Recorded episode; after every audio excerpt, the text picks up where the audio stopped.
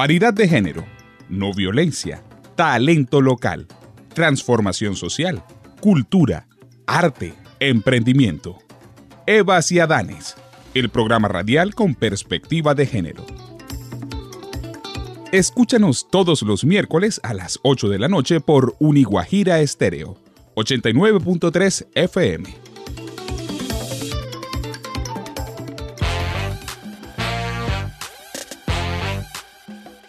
Aquí inicia Evas y Adanes, el programa radial con perspectiva de género, académica y social, espacio donde se promueve la igualdad y la no violencia.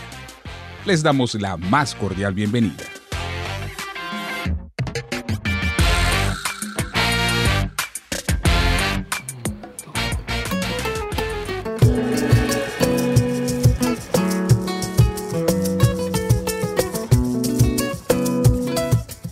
Existen situaciones como guerras, desastres naturales o situaciones como la que vivimos en estos días, una pandemia, que requieren respuestas conjuntas. Dado que son problemas colectivos, las respuestas también deben serlo. Si nos enseñaron que solo los fuertes sobreviven, no es así. El principio darwiniano sugiere que sobrevivir requiere la adaptación al entorno y la mejor estrategia de adaptación parece ser la acción colectiva. En ese sentido, hay tareas fundamentales que debemos desarrollar y una de ellas es cuidar de sí. Aunque pareciera contradecir lo anterior, siendo verdaderamente responsables de nuestra vida, lo seremos del resto. Tal como lo escribió nuestra compañera Fabrina Acosta en su columna del 20 de marzo en Panorama Cultural, es momento de que el coronavirus no nos lleve solamente a lavarnos las manos y mantener protocolos de higiene, sino que es importante viajar hacia nuestro ser, rehumanizarnos, comprender que no somos máquinas de un sistema que necesita producir y que cosifica a la humanidad. Que logremos ejercer la empatía y reconocer que hay personas que no tendrán cómo sostenerse en esta crisis o que no cuentan con los mismos privilegios que nosotros. Se pintó cara, en el. Luz encendida, silencio bailando tambores de local. Él caminando, arrastrando su paso, vigilia ancestral. Grito del alma, emociones que salvan, nada te faltará. Reciban todos y todas un cordial saludo. A partir de este momento, usted está en sintonía de Evas y Adanes, programa radial un programa que se realiza desde distintas partes de Colombia y el mundo para La Guajira. Les acompañamos en esta emisión Angie Rosero desde España, Fabrina Costa desde Bogotá y quienes les hablamos Alejandro de la Voz y Ana Teresa Puente. Hoy iniciamos la temporada 2020 de Evas y Adanes programa radial. Retomamos este espacio semanal en el que buscamos reflexionar sobre temas de actualidad con perspectiva de género destacar las cosas buenas que pasan en nuestro territorio y seguir tejiendo esperanzas para la Guajira desde una perspectiva global. Les saludamos desde el calor de nuestras casas en medio de este aislamiento físico, pero no social, haciendo diferentes actividades que nos permiten crecer y tejer lazos empáticos en la cuarentena. Un llamado, un despertar, tal como el título del tema musical con que iniciamos nuestro programa. Canales de un despertar de la agrupación cartagenera Caribe Funk. Instruye, construyendo con certeza navega en canales de un despertar. Sonríe, sin tener ninguna excusa, intenta adorar todas las musas, nivela energía para regalar. Oh, fomenta un derroche de alegría instruye, construyendo con certeza navega canales de un despertar.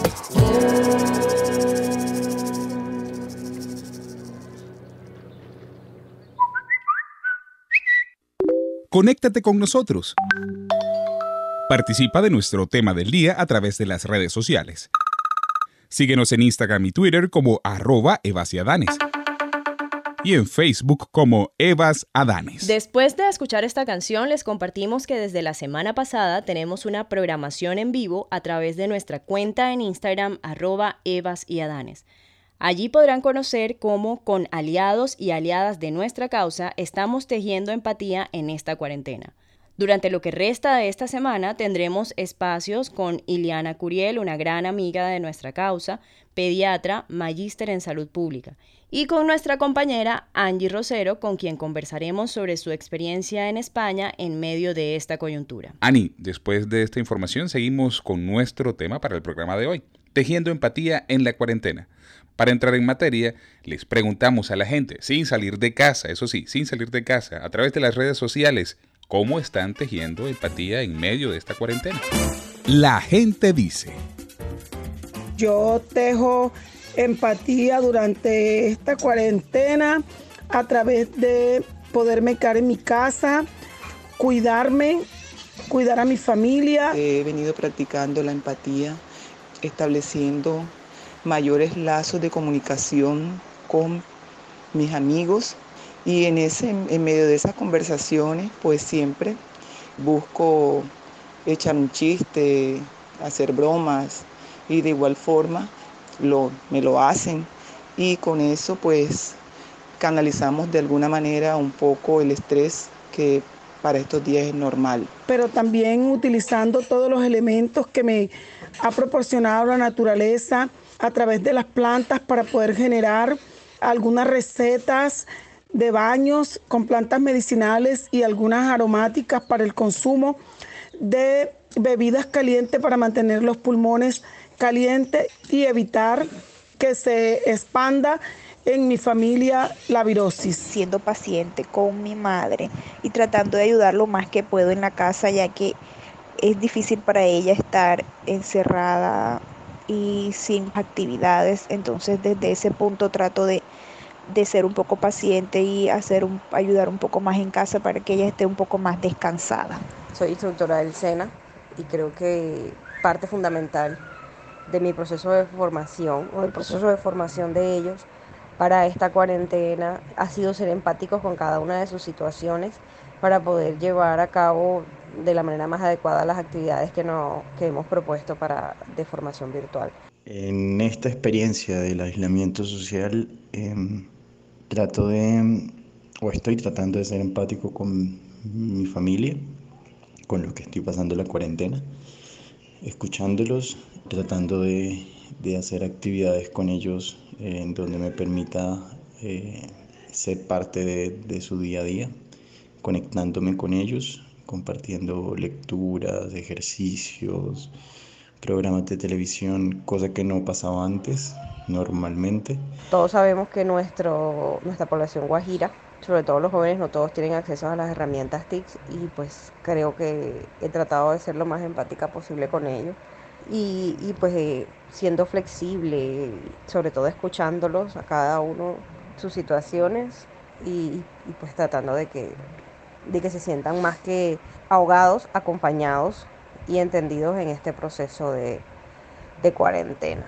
A nivel de mi familia extensa, mis primos, mis, mis padres que no están conmigo, mantengo una comunicación directa, eh, trato de utilizar las redes para ello, hacer videollamadas, echar chistes, cuentos, eh, tratar de robarles sonrisas, explicarles lo que sé hacer, cocinar y mostrarles lo que hago para, de alguna u otra forma tener otros elementos de conversación, igualmente contener eh, las dudas, las inquietudes, sobre cómo va el proceso, el tema de, las, de los casos que se, presentan que se están presentando en el país. Por ejemplo, bailo, eh, eso es algo que canaliza también mis niveles de estrés y también he tenido la oportunidad de compartir esos momentos que yo lo hago a cada rato, pero también busco para compartirlo, para que se rían, para que también compartan con lo que yo, yo a diario también hago. Con mis amigos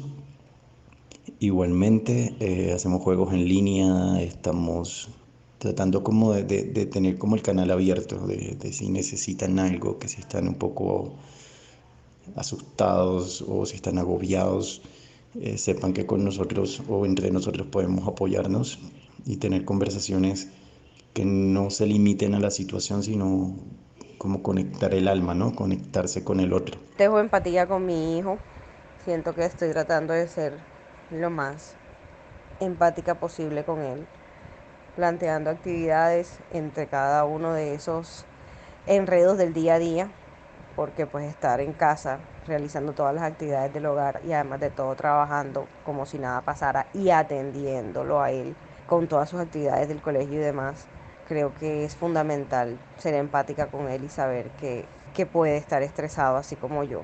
Entonces me pongo realmente en sus zapatos y trato de plantearle muchas actividades en el día o al menos variárselas y buscar la manera de que no esté todo el día aburrido o pegado en, una, en un televisor o en una tablet. Estoy en pleno ejercicio, escuchar al otro, respetarle en, en sus percepciones, sus valoraciones. Con la comunidad en la que trabajo o para la cual trabajo, tengo mi celular abierto eh, todo el tiempo para ellos Hemos tenido conversaciones largas sobre cómo actuar, qué actividades hacer para la comunidad desde la distancia y de esa forma recibí como toda esa angustia, ¿no?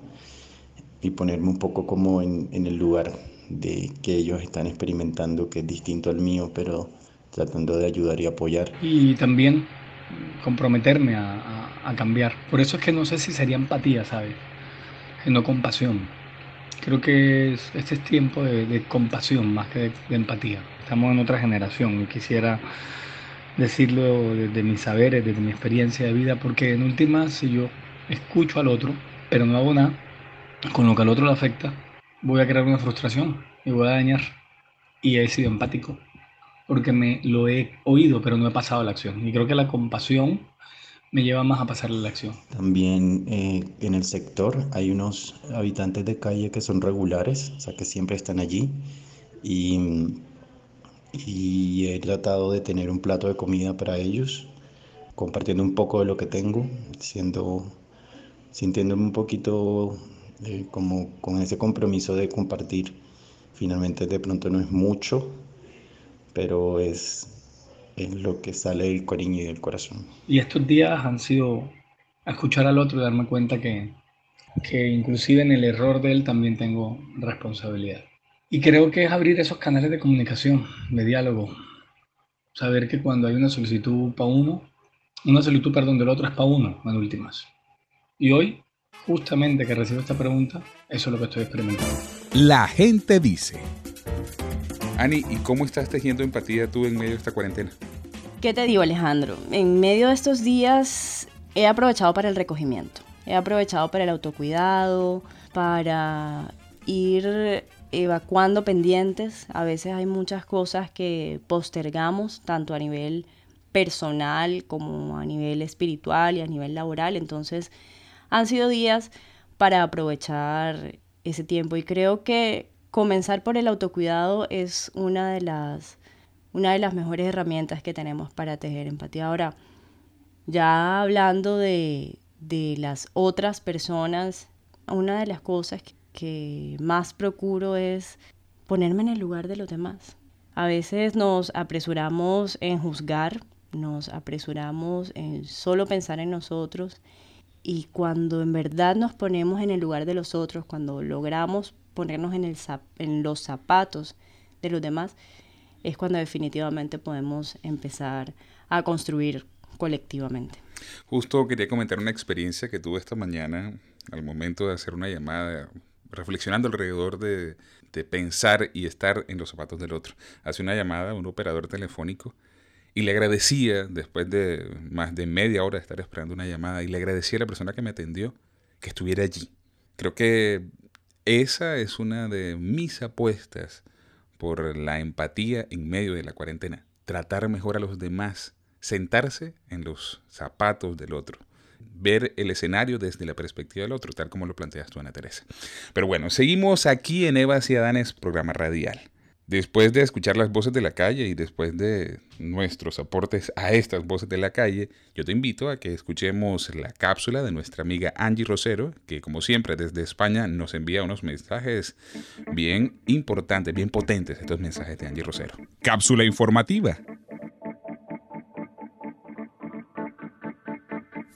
Mi nombre es Angie Rosero y es un gusto estar nuevamente aquí en nuestro programa de Vaciadanes, el día de hoy hablando desde Barcelona, España, donde me encuentro en estos momentos encerrada, por supuesto, ya llevamos casi un mes aquí en España encerrados y yo creo que el estar confinados, el estar apartados y el, tener este tiempo para poder reflexionar y entender un poco todo lo que está pasando, pues entre muchas cosas nos ayudará a generar muchísima más empatía en relación a nuestra relación con los otros y nuestro vivir en sociedad.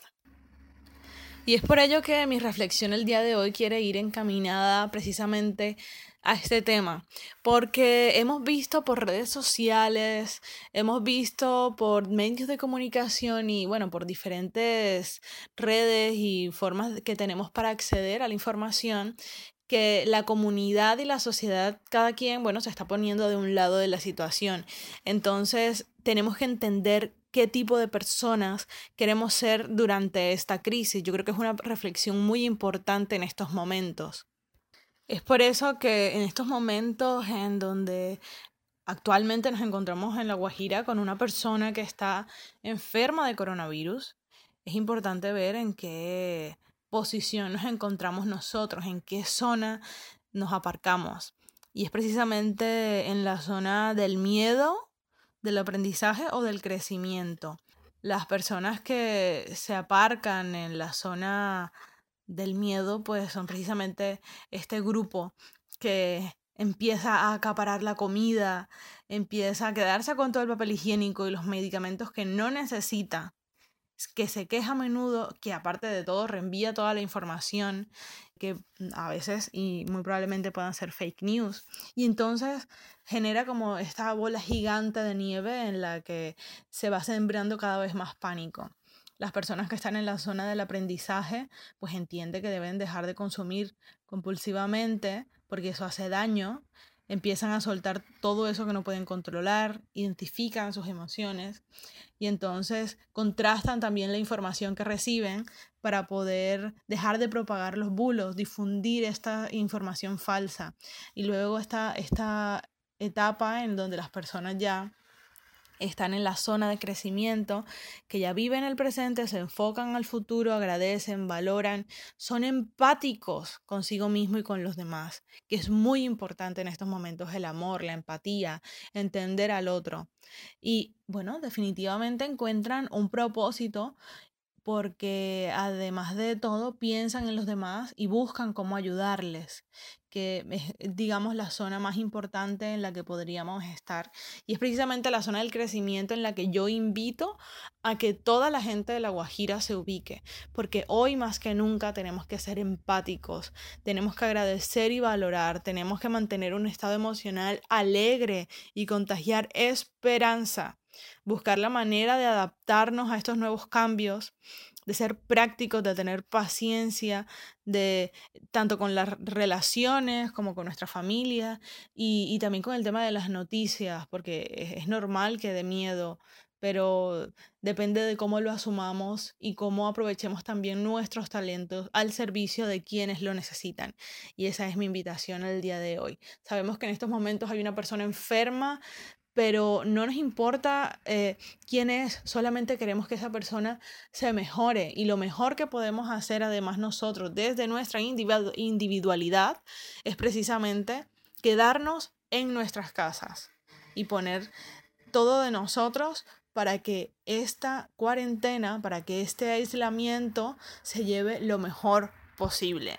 Desde Barcelona les mando a todos un fuerte abrazo lleno de esperanza. Aquí también las cosas están muy difíciles, pero estamos poniéndole la mejor cara porque es la mejor forma de asumir esta situación, porque mm, para atrás ni para coger impulso. Así que, mi gente, les mando un fuerte abrazo y seguimos escuchándonos cada semana por aquí, por Eva y Adanes. Un abrazo a todos. Cápsula informativa.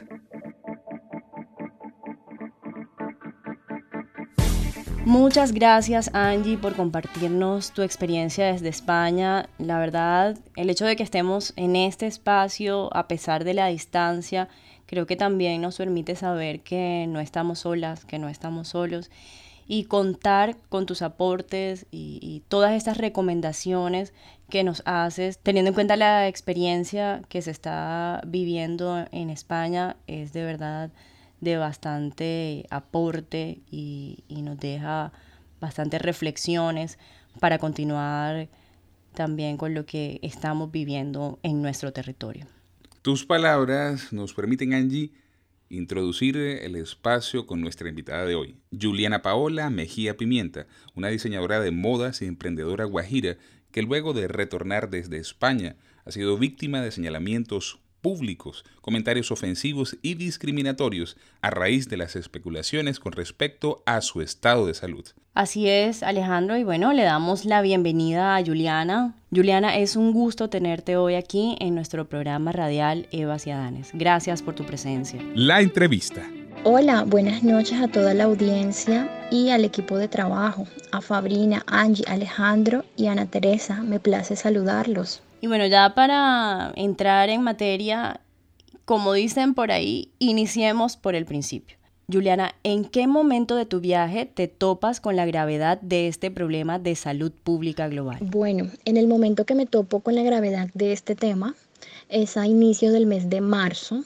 En ese momento me encontraba en Barcelona y empecé a ver noticias de Madrid donde el tema se había vuelto bastante complejo. Quedé muy sorprendida abismada de que todo se estuviera colapsando, ya que días anteriores, puedo decirte unos tres días antes, yo había estado en esa ciudad y todo marchaba muy normal. En ese momento que me encontraba, me encontraba en Barcelona y todo marchaba bien, no había ningún tipo de restricciones, incluso no habían entrado en alerta.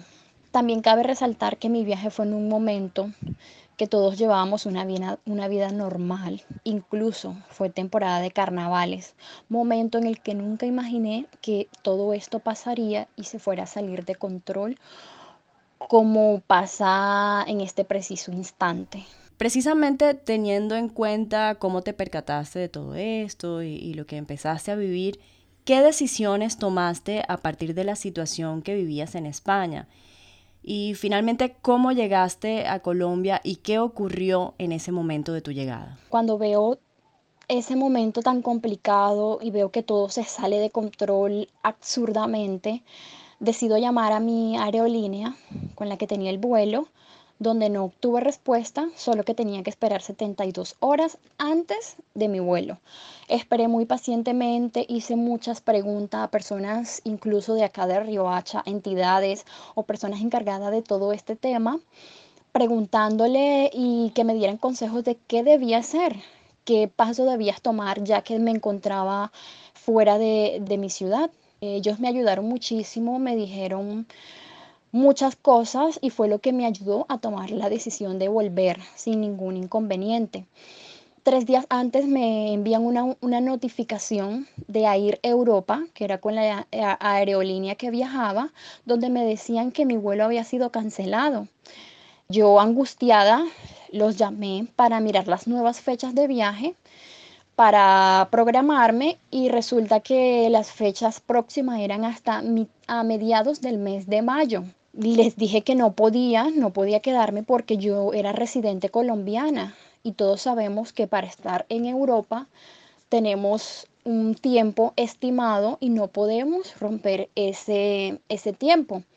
Al yo notificarle todo eso a la persona que me estaba atendiendo, ella me, me hizo un cambio de aerolínea porque realmente era un tema que se salía de las manos, ya que yo no podía durar tanto tiempo en Europa y no sabía qué debía hacer si me quedaba o no sabía qué tipo de inconvenientes iba a tener. Me hicieron cambio con Avianca y tuve un vuelo perfecto sin ningún tipo de inconvenientes.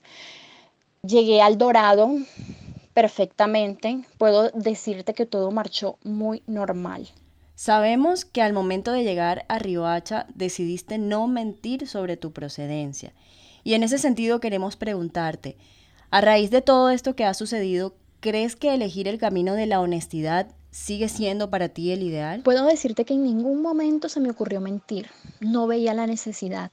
No veía la necesidad porque yo todo el tiempo fui clara y nunca oculté mi lugar de, de procedencia desde que llegué al Dorado. Y yo lo notifiqué en un documento donde ellos me pedían mis datos personales y donde me preguntaban cuál era mi, mi ciudad de destino final en Colombia, a lo cual puse Rihuacha y mi dirección, y donde ellos me notificaban que debía hacer un aislamiento de 14 días en mi lugar de residencia.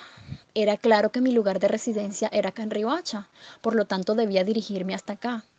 Antes de que me sellaran el pasaporte, ellos tuvieron toda esa información, yo debía entregar ese papel y inmediatamente me sellaron mi pasaporte.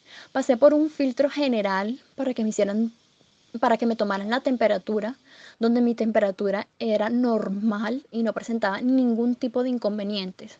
Donde cabe aclarar que yo venía de un aislamiento preventivo desde Madrid. Todos sabemos que, en, que España está en aislamiento mucho antes que Colombia y yo estaba cumpliendo con eso, ya que no podíamos salir. Donde las personas salieran, tenían problemas. Allá las personas se tomaron en ese momento muy en serio eso y nadie podía salir. Yo no salía ni a la puerta, puedo decirte. Y eso fueron varios días que pasé así, donde no presenté ningún tipo de inconvenientes. Me dirijo en ese, mismo momento hacia la aerolínea de Avianca para tomar un vuelo, hacer una conexión hasta Riohacha, donde me dijeron que sí podía tomar el vuelo que estaba, donde hice un pago en línea que fue aceptado. En ese momento compré un vuelo bastante costoso, puedo decirte, pero en esos momentos lo más importante era llegar a mi casa y cumplir con mi aislamiento. Desesperada hice el pago en línea y resulta que cuando me dirijo a la puerta de embarque Mm, me dicen que ya el vuelo estaba cerrado. En esos momentos no supe qué hacer. Lo único que me dijeron fue que me podían cambiar el vuelo para el día siguiente por la mañana. Claramente dije que sí. No sabía luego qué hacer. Me desesperé un poco. Luego concluí irme a un hotel para no quedarme en el aeropuerto expuesta, irme a un hotel, pasar la noche y regresar al día siguiente muy temprano para tomar mi vuelo. Así fue. Tomé mi vuelo con todas las precauciones, todas las precauciones todo el tiempo. Tuve tapabocas, tuve guantes, alcohol antibacterial, porque yo sabía de dónde venía y yo sabía que tenía que tener un cuidado. Todo marchó perfecto y literal todo se convirtió en un caos al llegar a Riohacha. De acuerdo a lo que nos comentas, sin ningún tipo de proceso de confirmación sobre el virus, te has visto expuesta al escarnio público y a medidas judiciales que no fueron basadas en pruebas tangibles. Sabemos que a la fecha no has presentado ningún síntoma, razón por la que no se te han podido hacer los exámenes.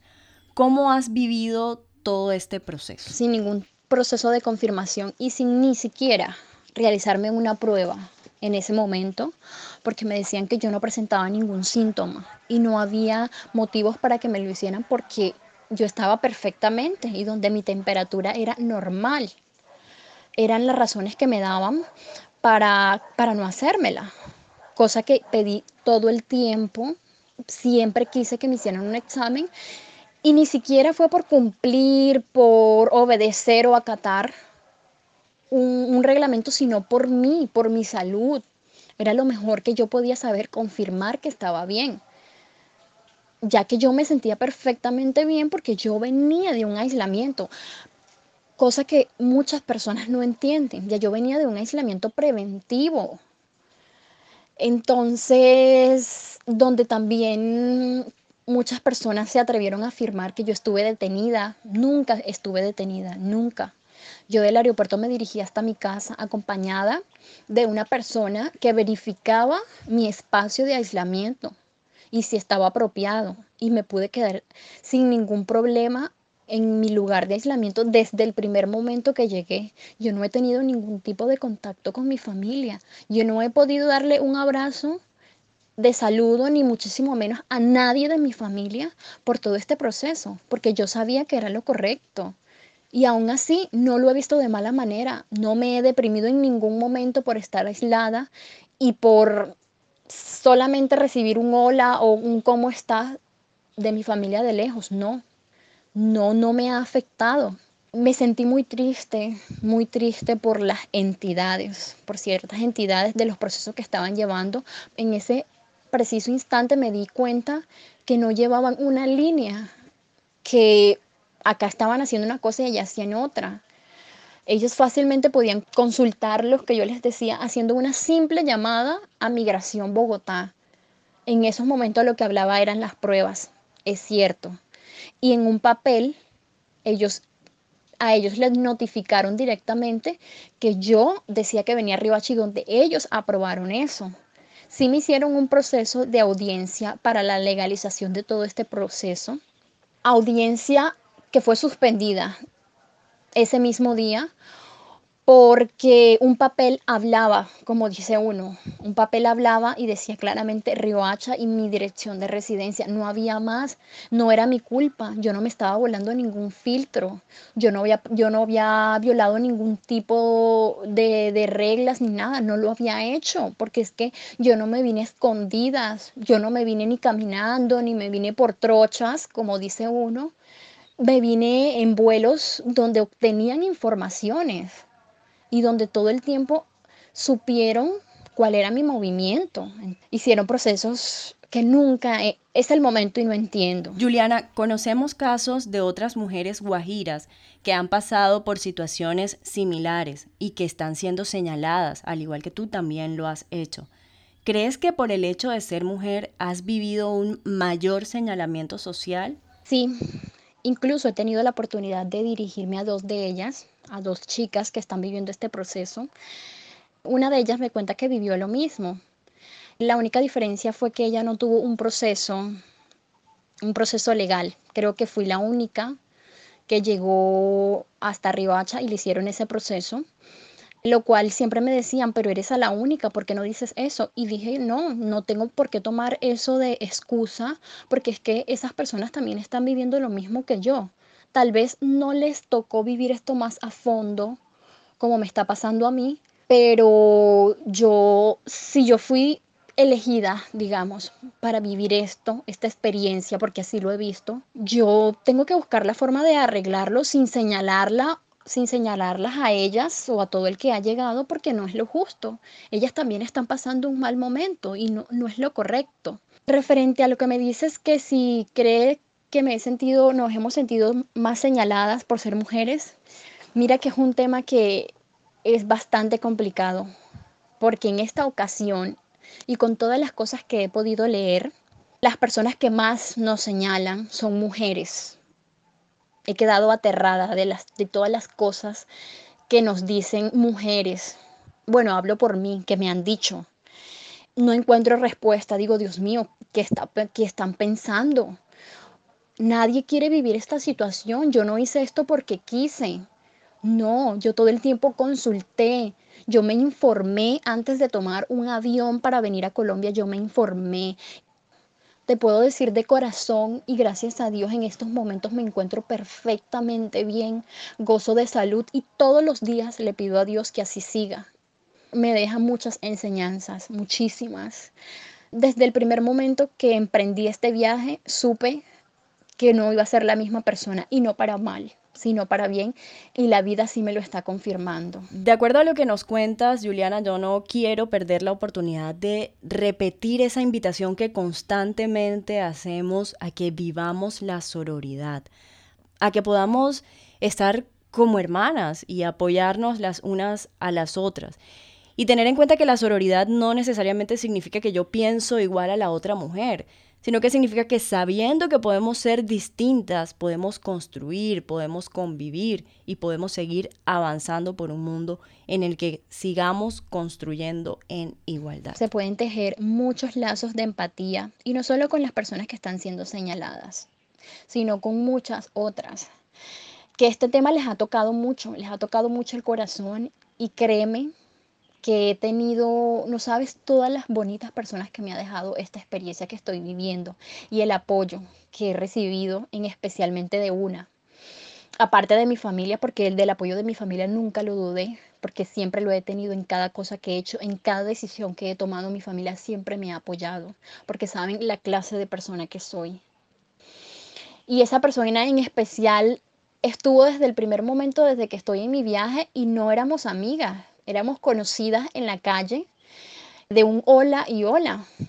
Y creo que muchas personas la conocen, ella es Marta Redondo y es una de las mejores personas que me deja esto. También quiero decirles por comentarios que han hecho las personas como este de que así como tuve para viajar a Europa y recorrer Europa, como lo han dicho en comentarios, no iba a tener dinero para hacer un aislamiento. Lo cual digo, o sea, ¿cómo una persona puede decir eso? ¿Acaso los, los jóvenes o las personas que tenemos una vida normal, ellos, los que me señalan y dicen eso por tener una vida normal, no son merecedores de cumplir sueños? no merecen viajar, no merecen hacer lo que quieren solo, solamente por ser personas normales. Yo soy una persona normal, una jovencita de 27 años que vive loca por cumplir sus sueños y que soy una emprendedora que las personas que de verdad me conocen saben todo lo que me he esforzado por llegar hasta donde ahorita estoy, que no es ni la mitad de lo que quiero, puedo decirte y que me he propuesto a cumplir cada cosa, cada cosa que quiero, que me he esforzado y saben que no es fácil. Este camino de ser emprendedor y luchar por sueños, por construir tu propio palacio, no es fácil, es duro, es duro. Y yo te puedo decir que he estado al punto de decir no más, ya no puedo, voy a hacer otra cosa, pero vuelvo y me levanto, vuelvo y me levanto todos somos merecedores de cumplir sueños, de vivir nuevas experiencias. No se metan eso en la cabeza porque no son millonarios, como así lo, han dicho. Te estoy hablando por palabras que han dicho personas, que solamente los, las personas con dinero, millonarias o hijos de papi y mami, como así lo dicen, son los únicos que tienen derecho a viajar. Eso es mentira. Todos merecemos lo mismo. Cada persona merece cumplir sus sueños. Todos merecemos cumplir sueños. Es lo que quiero resaltar en esto. No nos cerremos y somos merecedores de todo. Finalmente, y a partir de esta experiencia, Juliana, ¿cómo crees que se pueden tejer lazos de empatía con ese otro o con esa otra que están siendo señalados? Me queda claro que muchas personas ahorita, porque así me lo han hecho ver, porque como hay personas malintencionadas, también hay personas muy lindas que se han dirigido a mí sin ni siquiera conocerme, solamente por saber de mí o en redes sociales o algo, y me han dado su punto de vista y me han apoyado en todo momento. Y las personas que verdaderamente me consideran me han brindado un apoyo incondicional y ellos saben de lo que yo soy capaz y saben que yo no soy capaz de hacer algo con mala intención o de afectar a alguien. Y hay personas que no las culpo realmente, porque están en pánico, sí. Pero otras que están llevando este tema muy feo, muy feo. Ojalá se den cuenta de eso. Me quiero atrever a tocar este tema sobre el primer caso que tuvimos acá en Ribacha. Era abismante ver el tipo de comentarios donde se atreven literalmente a desearle el mal a ese, a ese señor Nadie tiene culpa de lo que estamos viviendo. Es una situación que nadie se esperaba, que todo el mundo quiere salir bien librado. Nadie quiso viajar y traer un virus. Nadie quiere eso. Entonces, ¿creen que la manera de aportar a, nuestra ciudad, a nuestro departamento, es haciendo ese tipo de comentarios? Y quiero, decirle que están equivocados. Esa no es la forma. Esa no es la forma porque él es un ser humano y ya es suficiente que le toque lidiar con este virus y le toque afrontarlo y toque luchar para librarse de él. Ya es suficiente eso para que lo estén señalando y le estén diciendo ese montón de barbaridades que le han dicho. El tema creo que no lo acabaría en esta nota. Todo lo que tengo que, que hablar. Quisiera estar en un momento de hablar sin tiempo para poder sacar todo lo que tengo en mí. Pero bueno, no se puede en este momento. Solamente quería decirles eso. Entren en conciencia a las personas que lo están manejando de mala manera, porque hay otros que sí han estado responsables con todo esto. Es un tema que debemos ponerle seriedad y no ganamos nada con señalar y juzgar al que ya está viviendo esta situación. Muchas gracias, Juliana. Ha sido muy especial contar contigo hoy, escuchar de tu voz lo que has estado experimentando y también invitar a cada una de las personas que están conectadas a que sigamos tejiendo, a que sigamos creciendo, a que en vez de pensar en destruir a la otra persona podamos ponernos en sus zapatos. Y antes de lanzar juicios, que nos demos a esa reflexión a la que tú también nos invitas. Conéctate con nosotros. Participa de nuestro tema del día a través de las redes sociales. Síguenos en Instagram y Twitter como arroba evasiadanes y en Facebook como Evas Adanes. Buenas noches, eh, soy Fabrina Costa desde Bogotá y estoy feliz de estar en el programa Evas y Adanes, de saludar a toda nuestra comunidad guajira y nuestros seguidores y aliados en todo el mundo. Eh, hoy nos convoca a nivel mundial una crisis, una pandemia como es la del COVID-19, eh, que ha puesto a la humanidad a repensarse. Eh, recibimos la noticia muy fuerte eh, e impactante del primer caso comprobado en nuestro departamento.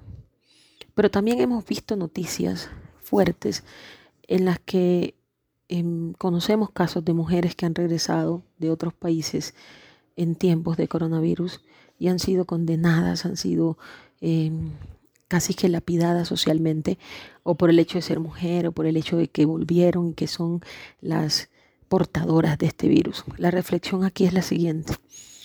Estamos en tiempos donde la crisis nos llama a la empatía, a pensar en el otro, a dejar de pensar en el yo para pensar en el nosotros. Pero ¿qué pasa frente a la histórica discriminación, eh, y exigencia que se le hace a las mujeres y de pronto naturalización de algunos comportamientos sociales hacia los hombres. No quiero saber la identidad de la persona, del hombre que salió positivo. Eso no es lo, que nos convoca ahora. Lo que nos convoca es que él esté bien y que las personas que han estado alrededor de él también puedan estar bien, que no haya muertes. Pero sí es importante reflexionar en que estas mujeres, como Jamie Paola, eh, Jamie Paola como Marisabel Carbarcas eh, guarda, y otras más de La Guajira guardaron una cuarentena, em, cumplieron los protocolos, no han sido practicadas las pruebas hacia ellas, pero tampoco tienen síntomas, fueron condenadas. ¿Y por qué esta persona, siendo hombre, así como el alcalde de Popayán también, se paseó por todas partes el alcalde de Popayán y en estos momentos no ha sido notificada una sanción para él, sabiendo que mintió incluso al entrar al Palacio de Nariño diciendo que él no había ido al extranjero y puso en riesgo muchas vidas y contagió a la secretaria de salud de Yopal. La reflexión mía, en clave de empatía, en clave de pacificación y en clave de querer una sociedad en igualdad y en equidad, es que necesitamos romper estereotipos donde nuestras mujeres no sean condenadas y algunos hombres sean aplaudidos o simplemente apoyados. Es necesario que este tiempo en el que tenemos que cuidar nuestra salud y nuestro cuerpo también sea un tiempo de detox del ser, que sea un tiempo de limpieza, que sea un tiempo donde la sociedad comience a respetar a las mujeres y comience realmente a vivir con una visión de equidad y de igualdad de género y de derechos. Necesitamos que nuestra sociedad no la pide a las mujeres en muchos sentidos, generalmente en los públicos, en los académicos, en los de poder, en los de jerarquía. Es momento, y mi llamado es momento de vivir en igualdad y en equidad. Que este COVID nos saque mejores seres humanos y que especialmente nuestra Guajira eh, las personas sigan en casa, sigan protegiéndose y que esta persona sea tan responsable, la que salió positivo al COVID, de decir cuáles fueron sus rutas y qué personas pueden estar en este momento en riesgo. Es importante que nos cuidemos, pero también es importante que como sociedad respetemos a las personas y no por el hecho de ser mujer se condene más. Gracias, un abrazo quédate en casa, cuídate a ti y a los demás. De esta podemos salir, claro que sí, pero si vivimos desde la empatía y reconociéndonos desde el nosotros y no desde el yo individual y egoísta.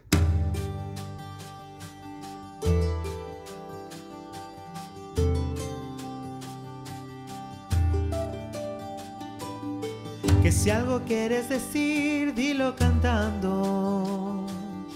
Y si algo quieres llorar, cántalo también. Que cuando canta las penas se van revolviendo en el corazón y sin querer ya se van volviendo canción. Que cuando todo esté oscuro, velo pintando con el color que te va dictando la voz. Y si el canto no te ayuda, no más hazte loco y ponte a llorar. Que solo llorando sana el alma. Canta cuando hay que cantar y llora cuando hay que llorar. Para cerrar este programa les dejamos con Canta de Marta Gómez, cantautora colombiana, quien por estos días se une a artistas a nivel internacional en conciertos gratuitos desde sus redes sociales para hacer más llevadera esta cuarentena.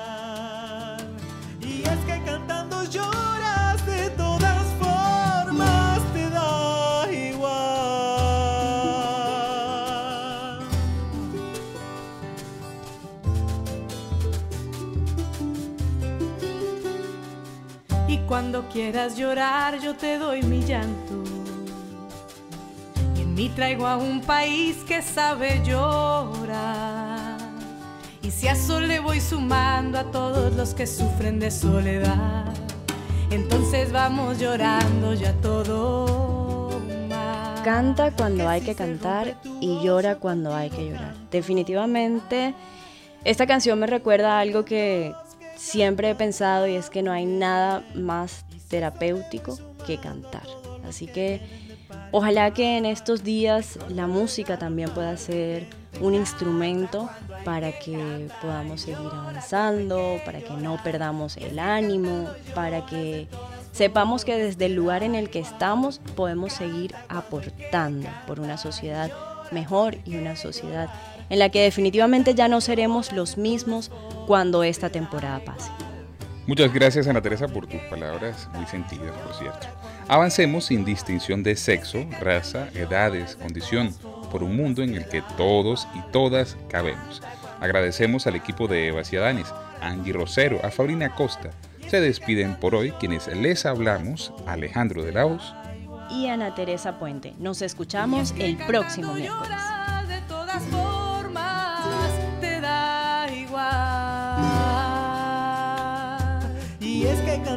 Lloras de todas formas, te da igual. Uh,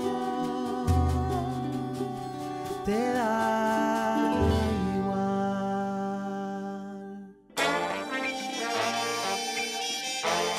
Hasta aquí, Eva Ciadanes, el programa radial con perspectiva de género académica y social. Nos escuchamos en una próxima emisión.